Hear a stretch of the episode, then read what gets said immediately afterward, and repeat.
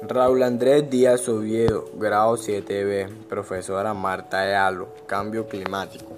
El cambio climático en mi comunidad se está manifestando de una manera muy dura, ya que los fenómenos naturales como las inundaciones, los calores, desaparición de animales, enfermedades respiratorias están afectando a todos por el mal uso de nuestros recursos naturales.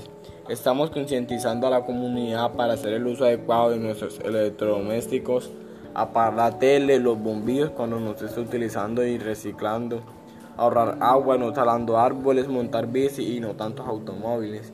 Debemos cuidar nuestro planeta Tierra para no sufrir de las consecuencias que son devastadoras.